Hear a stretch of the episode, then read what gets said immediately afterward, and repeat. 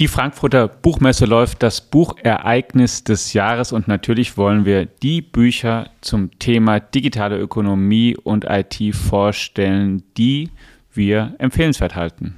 Und herzlich willkommen, liebe Hörerinnen und Hörer, zu einer neuen Ausgabe unseres FAZ The Economy Podcasts. Mein Name ist Alexander Armbruster, ich bin Ressortleiter in unserer Wirtschaftsredaktion und im Podcast zusammen sind wir heute als Stammteam mit Carsten Knob, einem unserer Herausgeber. Hallo Carsten. Hallo Alex.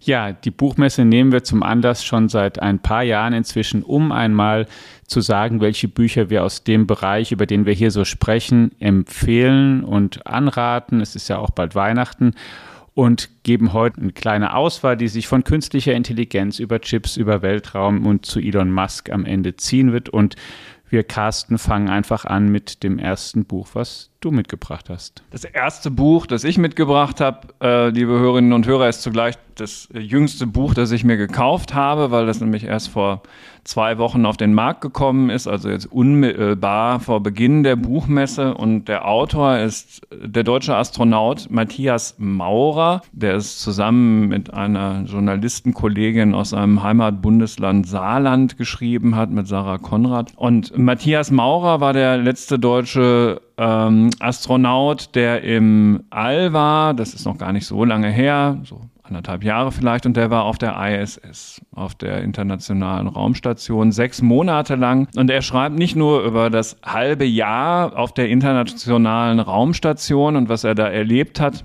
wie er dort geforscht hat, wie er von dort oben die Erde betrachtet hat und was er dabei für Gedanken hatte, sondern auch über den Weg dorthin, der ähm, nicht so ganz leicht ist und auch mit Rückschlägen verbunden ist, wo man halt doch lernt, wie sehr es sich lohnt, auch überhaupt immer im Leben am Ball zu bleiben und auch darüber, wie sehr er jetzt hofft, zu den europäischen Astronauten zu gehören, die als Teil des Artemis-Teams der ESA dann auch ja, in gar nicht so allzu ferner Zukunft auf dem Mond landen werden.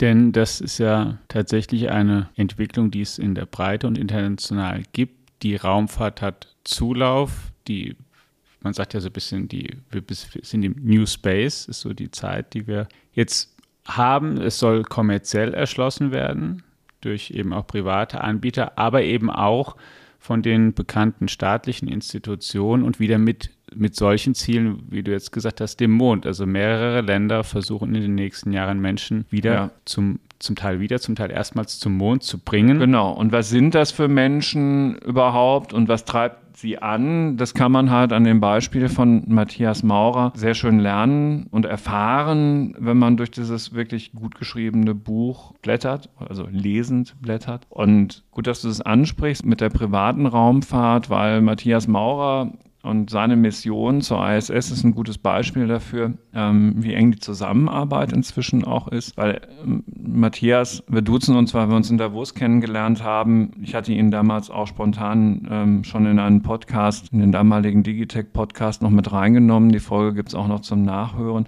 Matthias ist halt mit einer Rakete von äh, SpaceX oben äh, auf der ISS. Mhm ähm, angekommen und mit der Technik auch wieder zurückgeflogen. Und er geht damit ganz pragmatisch um und findet es gut, dass die das machen. Ja. Und ähm, das Warum auch nicht der beste gibt mehr Anbieter. Möglichkeiten, Wettbewerb belebtes Geschäft und ja, ja, also das ist ja auch einigermaßen faszinierend, wie die das machen. Also SpaceX, das Weltraumunternehmen von Elon ja, Musk. Da hast du ja auch noch mal das Buch ja. nachher mitgebracht. Was würdest du jetzt sagen, was, was, was braucht man, wenn man Astronaut werden möchte? ja, ja, naja, gut. Also man braucht natürlich eine sehr, sehr gute Ausbildung, die dann zu, den, äh, zu der Mission auch irgendwie passt. Ja, mhm. Er ist Materialwissenschaftler. Man braucht eine körperliche Fitness. Ich glaube, die menschliche Kompetenz sollte man auch nicht unterschätzen, weil man muss daher sechs Monate auf ziemlich eng begrenztem Raum ähm, auch mit anderen Nationen auskommen. Ähm, und ja, das kommt bei ihm ganz gut zusammen. Also es ist ein sehr unkomplizierter Astronaut. das muss man wirklich sagen. Und, es, und hier sind auch, also in diesem Buch ähm, da muss man jetzt nicht erwarten, dass es hier nur um beinhart Technik und Wissenschaft und so geht. Er beschreibt auch Episoden wie die Saarländer, die ja unter dem Motto Hauptsache Good Guess das ganze Land führen im Prinzip, ihn da halt eben auch mit saarländischen Spezialitäten auf der ISS versorgt haben okay. und da vorher einen Wettbewerb quasi draus gemacht haben. Und ähm, ja, auch auf der internationalen Raumstation ähm, gibt es wie zu Hause dieselben Probleme. Zum Beispiel, irgendwo muss natürlich auch der Müll hin. Ja. und so. Und auch darum muss man sich kümmern. Und ja, also der hat das Herz auf dem rechten Fleck. Das gehört auch dazu, wie übrigens bei eigentlich jedem, der irgendwie Karriere machen möchte und dabei erfolgreich sein will. Matthias Maurer, Cosmic Kiss heißt das Buch. Und ja. ist nochmal, dass du es kurz sagst, wie lang und was kostet es? Also wenn man das lesen möchte, muss man viel Zeit mitbringen oder Boah, ist man also man muss ein bisschen Muße mitbringen, wenn man jetzt alle Literaturhinweise und Bilderseiten, die auch drin sind, übrigens sehr sehenswerte Bilder auch von seinem Aufenthalt auf der ISS, lesen und betrachten will, dann sind es 400 Seiten und das Buch ist äh, gemeinsam mit der ESA bei Drömer erschienen und es kostet 24 Euro. Ja. So, Jetzt bist du dran mit einem der Werke, die vor dir liegen. Und weißt du was?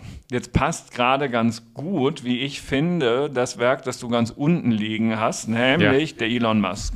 Ja, dann nehmen wir das. Wir haben über das Buch auch schon mal hier in einer eigenen Folge gesprochen, als es rauskam. Es ist die Biografie, die in diesem Jahr erschienen ist, über Elon Musk, geschrieben von Walter Isaacson, der Steve Jobs auch schon biografiert hat und sich da einen Namen auf dem Gebiet erschrieben hat und der Elon Musk zwei Jahre lang sehr nah, näher als die meisten anderen Menschen begleiten durfte und aus dieser Erfahrung Gesprächen mit Elon Musk, Gesprächen mit seiner Familie, Angehörigen, Freunden, Geschäftspartnern eben eine sehr umfangreiche Biografie geschrieben hat, die noch etwas dicker ist als das Buch von Matthias. Genau, ich würde sagen mit Anhängen und allem knapp mhm. 800 Seiten. Mhm hat, aber es geht wirklich um das ganze Leben von der Geburt bis zum sozusagen zur Mitte dieses Jahres. Also es ist bis zum hochaktuellen Rand. Die Übernahme von Twitter heute X ist auch drin und es bringt Elon Musk wahrscheinlich den Lesern näher als alles andere, was bisher über ihn geschrieben wurde. Es gibt ja schon auch eine Biografie über ihn. Es gibt natürlich auch unzählige Zeitungsartikel, Podcasts und so weiter, in denen man ihn live hören kann, aber ein so nahes Bild hat man bisher noch nicht bekommen und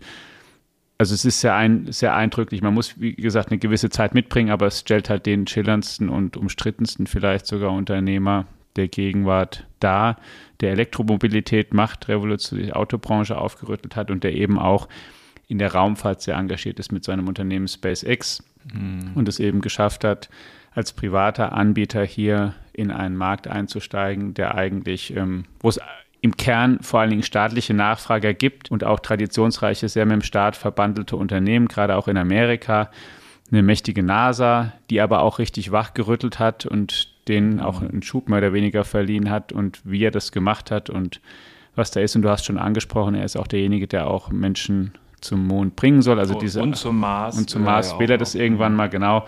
Also die Aufträge sind dann an mehrere vergeben. Es gibt eben also von Jeff Bezos noch das Unternehmen Blue Origin und die ist ja wie immer bei großen öffentlichen Aufträgen, dass sie dann doch am Ende auch ein bisschen verteilt werden, weil die auch wollen, dass es mehrere Anbieter gibt auf dem Markt. Aber diese Biografie, also die ist wirklich, wer sich für Elon Musk interessiert und auch wissen will, was er neben dem Unternehmerischen so für einen, für, für einen Typ ist, ist sie einfach sehr, sehr eindrücklich. Und für mich gehört das Buch auf jeden Fall zu den Wirtschaftstechnikbüchern des Jahres. Ja, dies, dieses Jahres. Ja.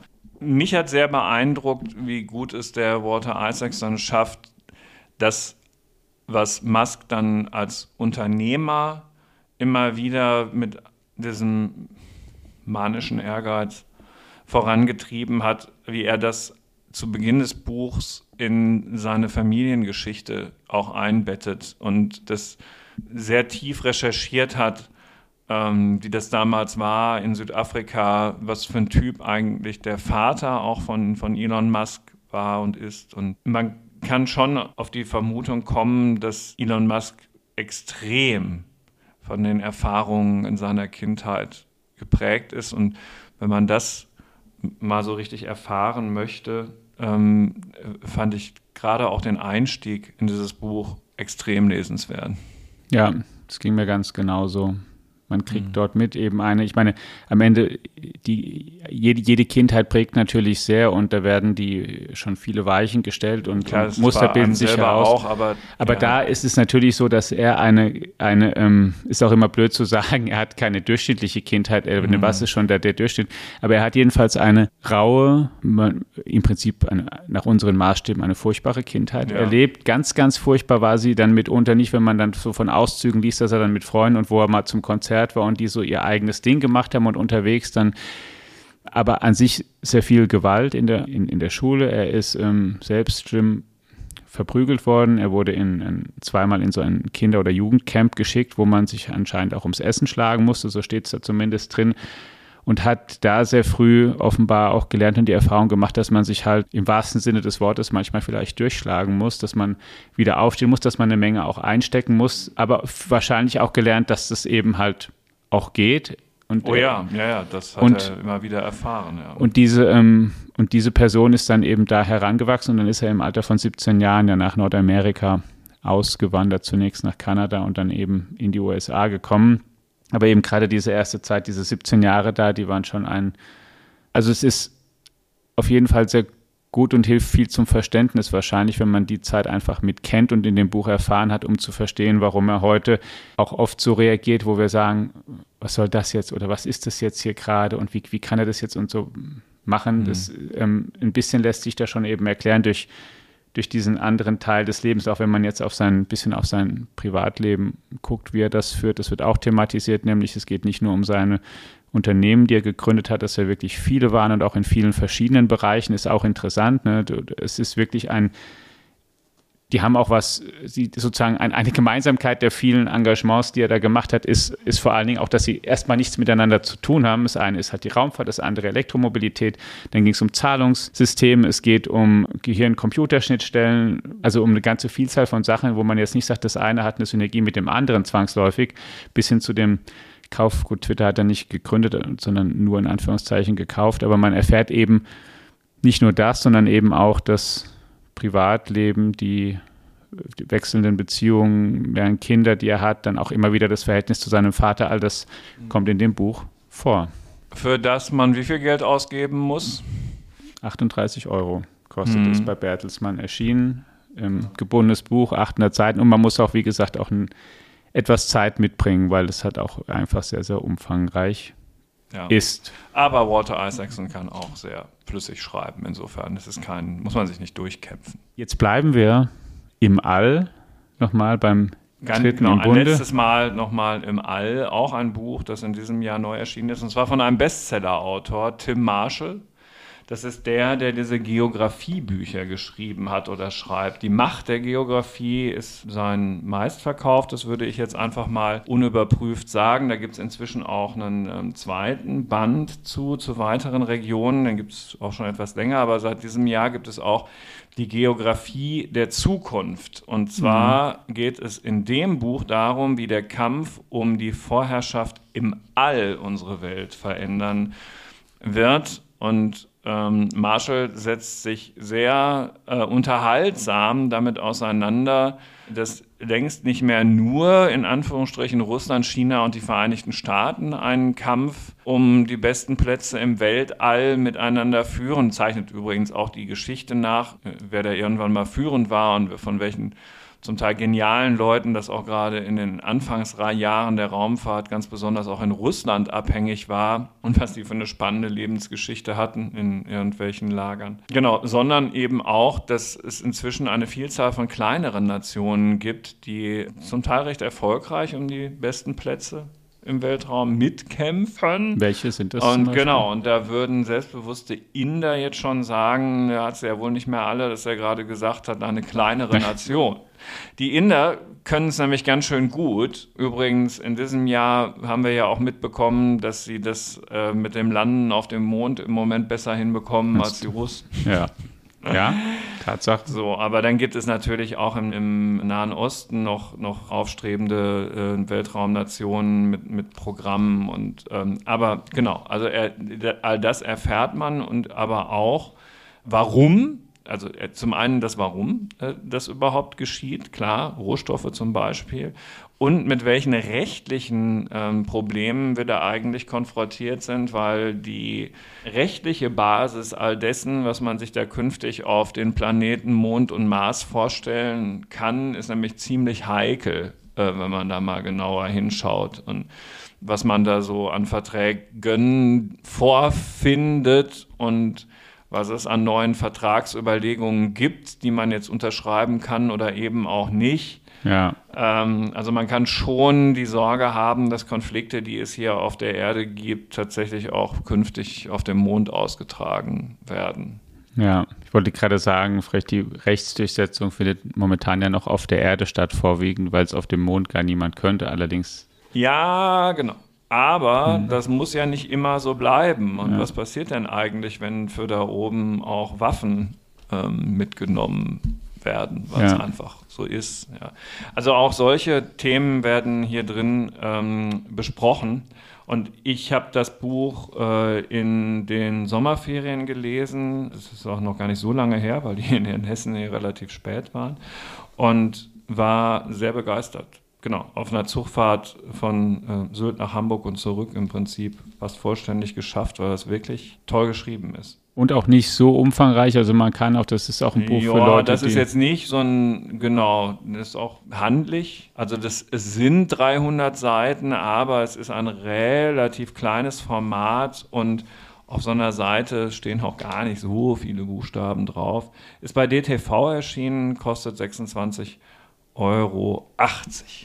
So, und ähm, im Jahr 2023 kann man natürlich an dem Thema künstliche Intelligenz auf dem Buchmarkt nicht vorbeigehen, wenn es das Jahr ist, in dem, auch diese These wage ich jetzt einfach mal, am meisten bisher jemals über künstliche Intelligenz gesprochen, veröffentlicht, nachgedacht worden ist und zwar von einer Vielzahl von Menschen, seitdem zum Jahreswechsel 2022-2023 ähm, die Large Language Models in die Hände von jeder Frau und jeder Mann gekommen sind, nämlich über ChatGPT und all das, was daraus ansonsten noch geworden ist. Und ähm, genau, äh, langjährige Hörer von äh, Digitech und Economy äh, wissen natürlich, Alex, dass du dich auch schon sehr lange äh, mit KI auseinandersetzt. Auch du hast vor Jahren, vor fünf vielleicht, würde ich jetzt mal so sagen, für eine, auch ein Buch dazu herausgegeben. Und es gibt aber natürlich eine Flut von neuen. Und ähm, du hast zwei, glaube ich, mitgebracht, auf die du verweisen wollen würdest. Ganz genau. Und bevor wir das machen, das kommt und dann kommt noch die Halbleiterindustrie, werden aber erstmal unsere Kollegen Holger Schmidt und Johannes Winkelhage kurz vorstellen, was im nächsten Economy Briefing ansteht. Guten Tag abermals zum Economy Überblick über die Themen der Woche in unserem neuen Briefing unter der Marke FAZ Pro. Im jüngsten Briefing haben wir neben unseren eigenen wunderbaren Stücken natürlich wieder Gastautoren dabei. Das ist ja das Prinzip, dass wir nicht alles selber schreiben, sondern uns für bestimmte Themen auch die Experten holen. Holger, magst du uns einmal kurz durchführen? Ja, gerne. Also wir hatten Stefan Wenzel, der über den Trend zu Ultra Fast Fashion geschrieben hat. Was ist das?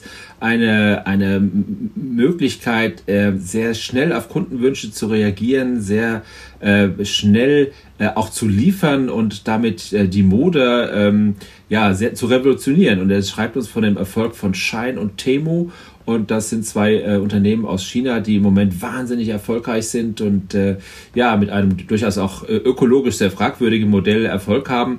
Wir erklären, wie die Geschäftsmodelle funktionieren und wie sie gerade den Modemarkt revolutionieren. Wir haben Christoph Herr vom äh, VDMA, der uns erklärt, wie die Datenökonomie funktioniert und auch die Frage stellt, wo bitteschön geht es jetzt zum Geschäftsmodell, was man in Europa tun muss, um die Datenökonomie zum Fliegen zu bringen.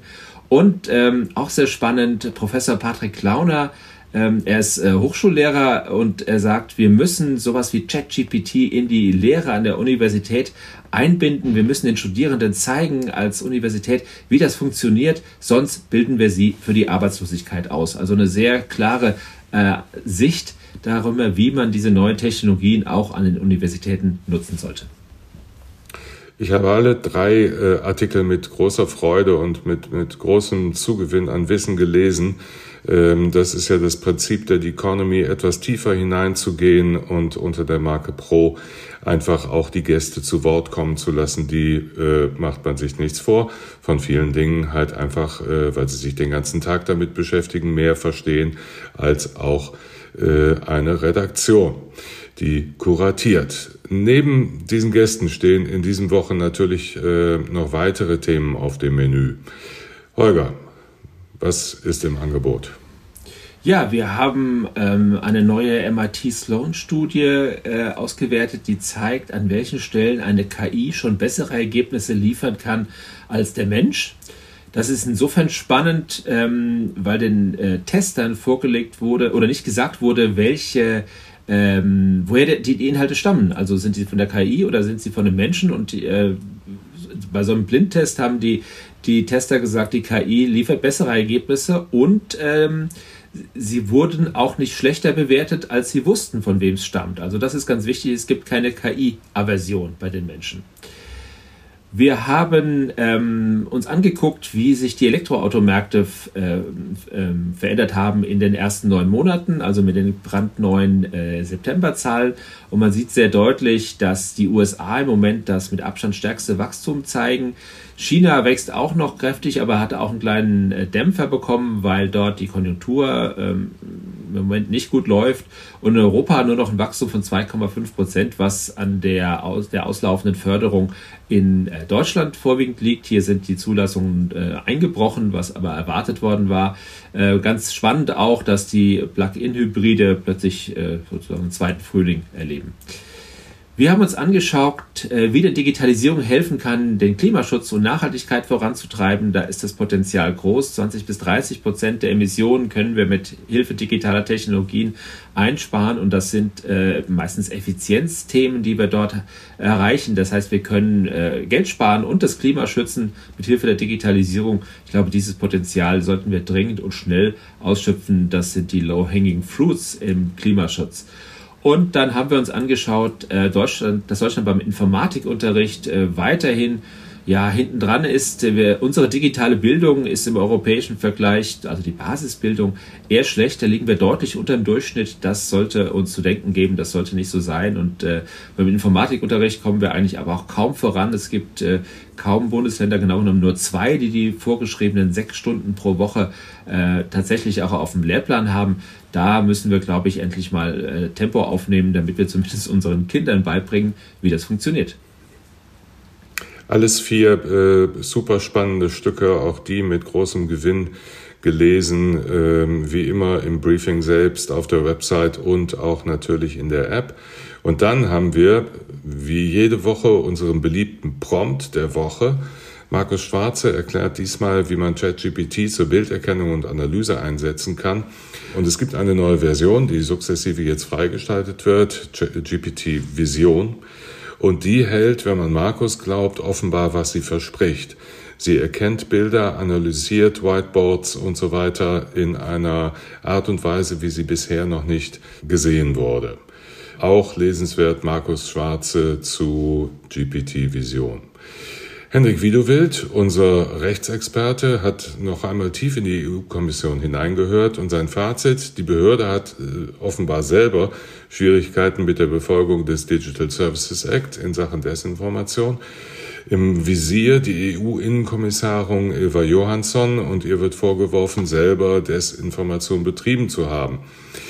Was man lernt in diesem Stück, wie schwierig es sein kann, gerade in diesem Umfeld des Digital Services Act, compliant zu arbeiten. Auch das sehr, sehr lesenswert. Nun, jetzt hat Elon Musk offensichtlich doch nicht vor, X aus Europa zurückzuziehen ähm, und zu sagen, räumt erstmal euren eigenen Laden auf, aber Ähm, so wie man Thierry Breton, den EU-Kommissar, ähm, kennt, hat er sich inzwischen festgebissen und wir werden sehen, was in der nächsten Woche kommt. Wir werden Sie weiter informieren. Bleiben Sie uns gewogen. Abonnieren Sie das Briefing und eine schöne Woche. Ja, vielen Dank abermals an dieser Stelle und wir kehren zurück zur künstlichen Intelligenz und zu den Buchtipps des Jahres. Ähm, genau, zwei Bücher habe ich mir ausgesucht, die jetzt gerade erschienen, also in diesem Jahr erschienen sind. Das erste heißt Die KI war's, ist geschrieben von Katharina Zweig, also die KI war's von absurd bis tödlich, die Tücken der künstlichen Intelligenz. Katharina Zweig hat Biochemie und Bioinformatik studiert, ist Informatikprofessorin und schreibt ein Buch, was einen Einstieg ermöglicht in dieses Thema für jedermann. Denn das ist ähm, ja auch ganz, ganz, ganz wichtig, dass diese Technik, also finde ich immer, da reicht es nicht, die nur ganz oberflächlich und nur ganz pauschal intuitiv zu verstehen, sondern da muss man, kann ich nur empfehlen, jedem sich ein bisschen tiefer reinknien. Ähm, aber natürlich auch nicht gleich ein Informatikstudium abschließen, um es mal so zu sagen. Aber es gibt eben Brückenbauer dahin, die das mit ähm, einfacherer Sprache, guten Sprachbildern vergleichen, die das Thema runterbrechen.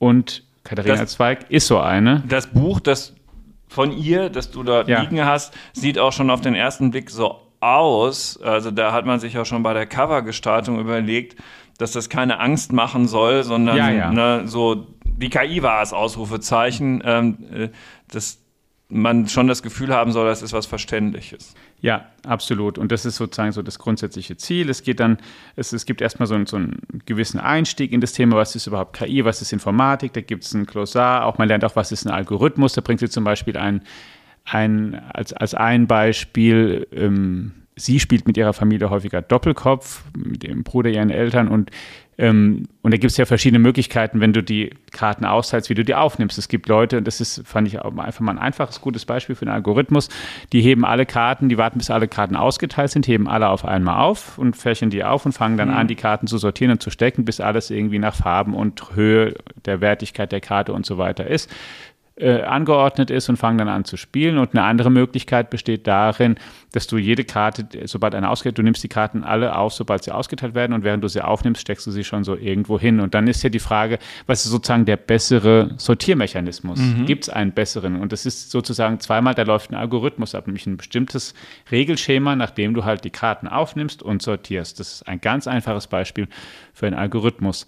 Und es gibt natürlich hochkomplizierte Algorithmen, die viel, viel mehr Variablen umfassen und auch viel mehr Dimensionen, bis am Ende in das, was wir heute künstliche neuronale Netze nennen, auf denen auch diese großen Sprachmodelle bestehen, die eben nicht eine ganz einfache Regel haben, sondern nach einem viel anspruchsvolleren und mit viel mehr Daten. Da werden nicht einfach mhm. eine, wenige Karten ausgeteilt, sondern, um in dem Bild zu bleiben, nahezu unendlich viele Karten oder auf jeden Fall Milliarden oder Millionen und die müssen auch sortiert und im Prinzip in eine gute Reihenfolge gebracht werden und in gute Zusammenhänge, um mit dem Kartenbild zu bleiben. Man sortiert dann nach den Spielfarben oder nach eben im Doppelkopf nach Buben und Damen vielleicht zusammen, weil das Trumpf ist. Und in den Sprachmodellen wird auch versucht, dass, die, dass der Algorithmus eben sortiert, okay, was passt inhaltlich zusammen, welche Wörter, weil das ja seine Aufgabe ist. Der Sprachmodell soll das nächste Wort vorhersagen, soll auf eine Frage eine gute Antwort geben, aber auf der Basis, was ist das nächste passende Wort und muss natürlich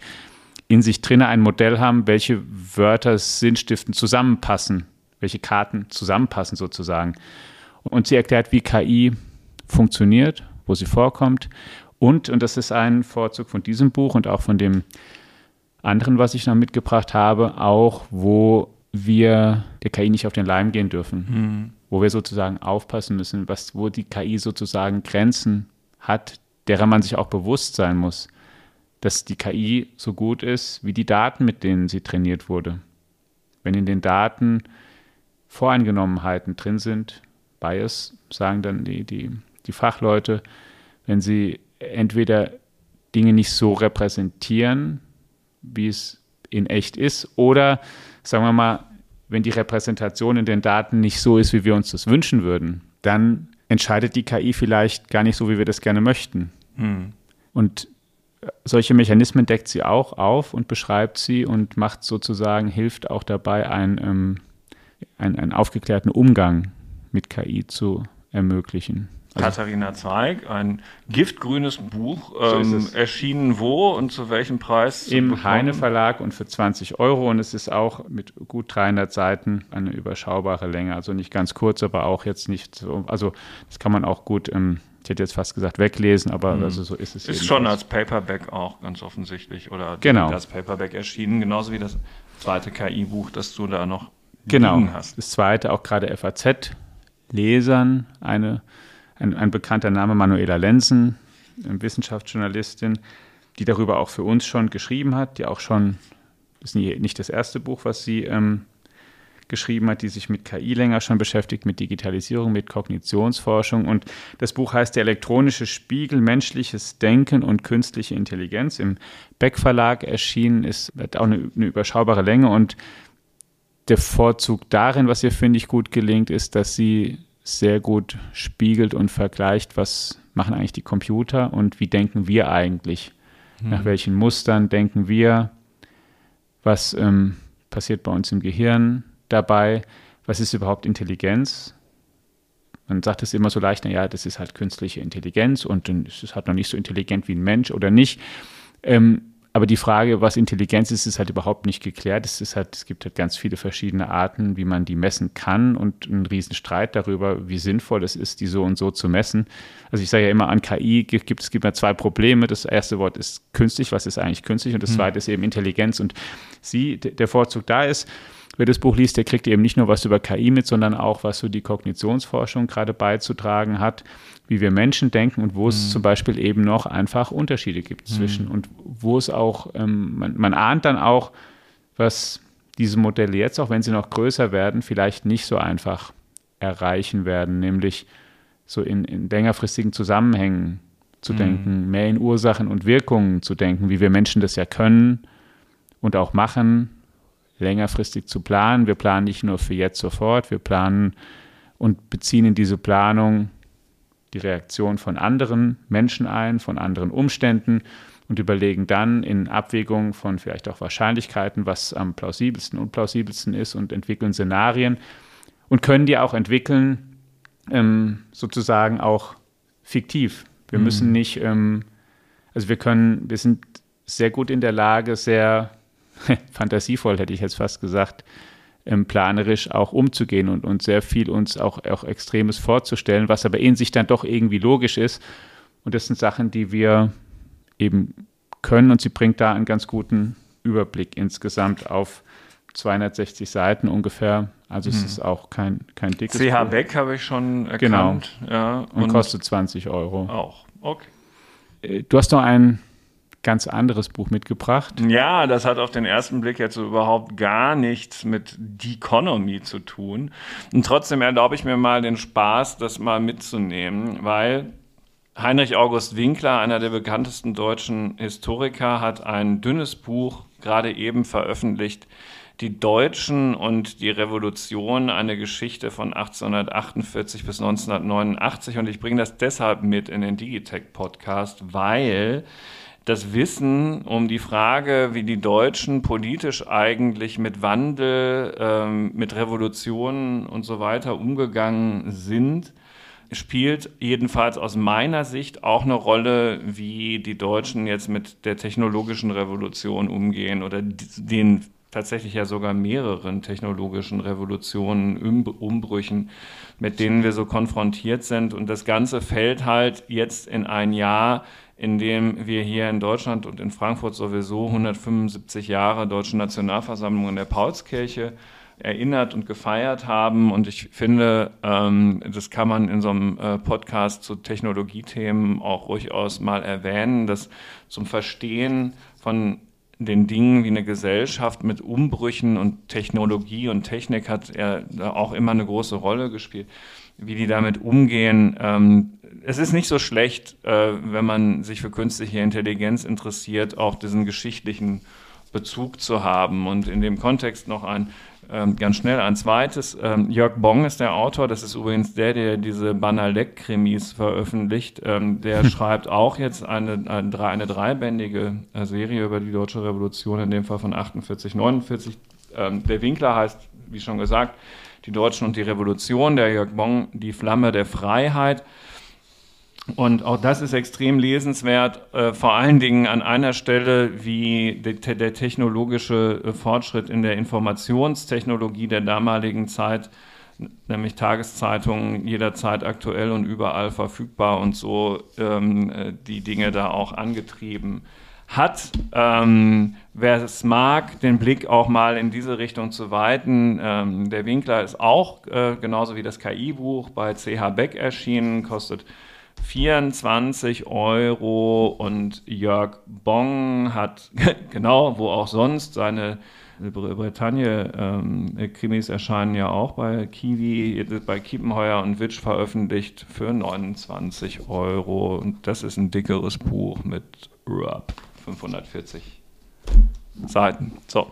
Last but not least, die ja. Revolutionen und die Kriege und so weiter. In Deutschland wird ganz, ganz viel Geld für eine große Fabrik in Brandenburg ausgegeben. Und zwar baut der amerikanische Technologie- und Chipkonzern Intel diese Fabrik. Und das hat was mit Chip Wars zu tun in irgendeiner Art und Weise. Das ja. Buch hast du gerade noch in der Hand. So ist es jetzt auf Deutsch erschienen von Chris Miller. Der Chipkrieg heißt es ähm, unter Zeile wie die USA und China um die technologische Vorherrschaft auf der Welt kämpfen. Und das ähm, passt auch sehr gut in Anknüpfung an das, was du gerade gesagt hast. Technologie ist immer gut im politisch-gesellschaftlichen Kontext zu verstehen, natürlich, denn selten ähm, ist, passiert da völlig überraschend was, womit überhaupt gar niemand in gar keinem Punkt rechnen konnte weil auch diese Forschung und, und dass die Sachen dann auch in breitere Anwendungen kommen und wie wichtig sie werden, natürlich sich in dem Kontext abspielt, welche Interessen gerade die,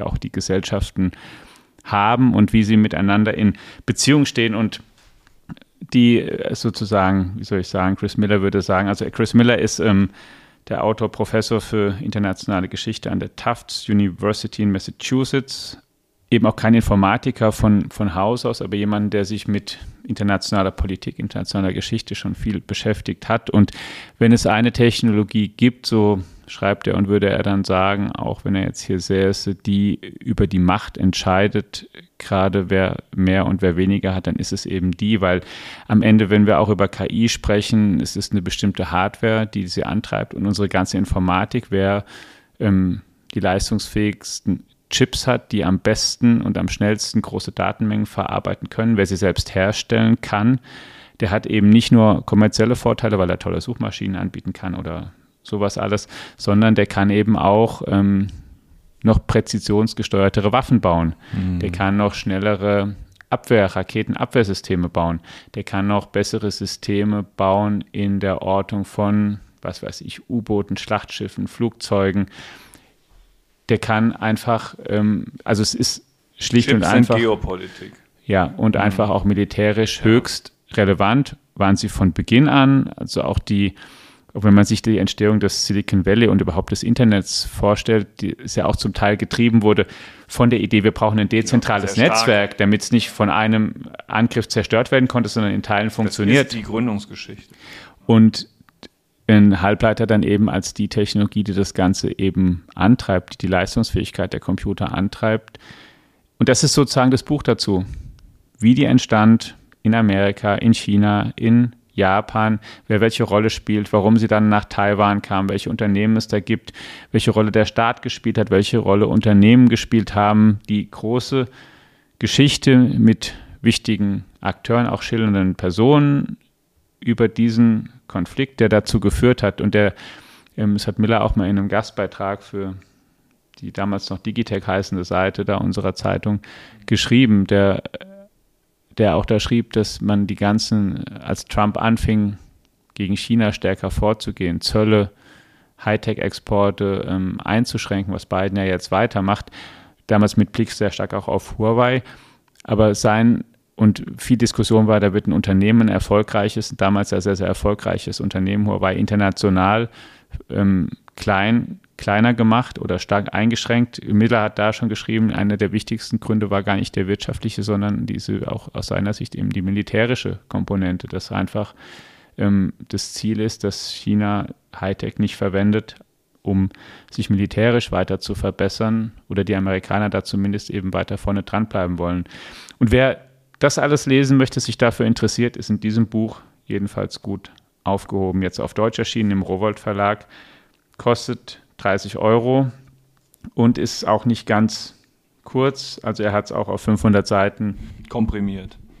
ja, so könnte man sagen. Ja, das Buch hat sich bei uns zu Hause tatsächlich meine Tochter noch auf Englisch gekauft. In diesem Frühjahr war ich ganz baff, aber natürlich auch irgendwie erfreut, dass sie sich dafür interessiert. Ja, das unser Rundumschlag.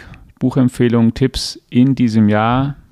Manche sehr konkret, sehr techniklastig, andere breiter, bis hin zu biografisch-autobiografischem Elon Musk oder Matthias Maurer, der für Deutschland zur Raumstation ISS geflogen ist und dort Monate verbracht hat. Wir hoffen, es war für Sie etwas dabei, hat Sie inspiriert und freuen uns, wenn Sie auch nächste Woche wieder einschalten. Wir sagen Danke, bleiben Sie gesund und bis zum nächsten Mal.